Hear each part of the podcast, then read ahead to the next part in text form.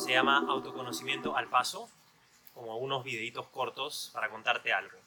Eh, conversaba con un amigo hace unos días y él me estaba explicando cómo quiere ayudar a alguien eh, y esa persona se siente emocionalmente baja, ¿no? Esa persona está como triste, deprimida, molesta y mi amigo quiere ayudarla.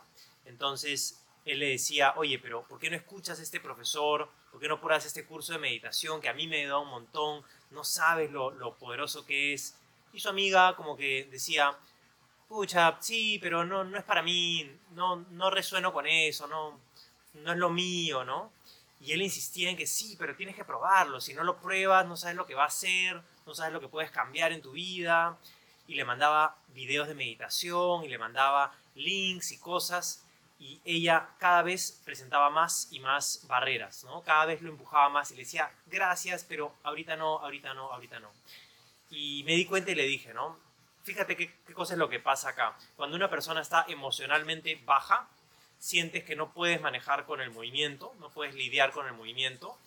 Y una de las razones por las que una persona, por la que todos eh, estamos en algún momento bajos emocionalmente, es porque hemos sido invalidados. Entonces, cuando el universo físico, no solamente otras personas, sino en general el universo físico te invalida diciéndote esto no puede ser, esto no es así, esto no es así, hay un punto en el que tú te convences y dices, tal vez yo no puedo crear acá, tal vez yo no tengo participación acá. Suena medio, medio raro, ¿no? Pero es verdad, es así como pasa inconscientemente.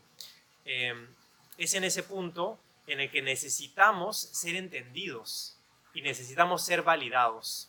Si no tenemos las herramientas para nosotros mismos hacerlo, es importante que alguien con quien compartimos tiempo, como un amigo, te valide y te diga, ok, sí, entiendo, veo que te sientes mal, ¿qué puedes hacer sobre eso, no? ¿Qué herramientas te puedo hacer?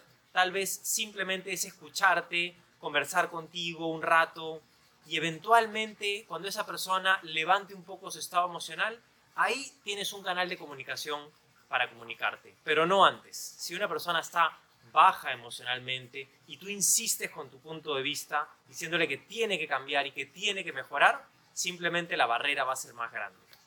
Espero que te sirva de algo, que lo puedas aplicar y nos vemos.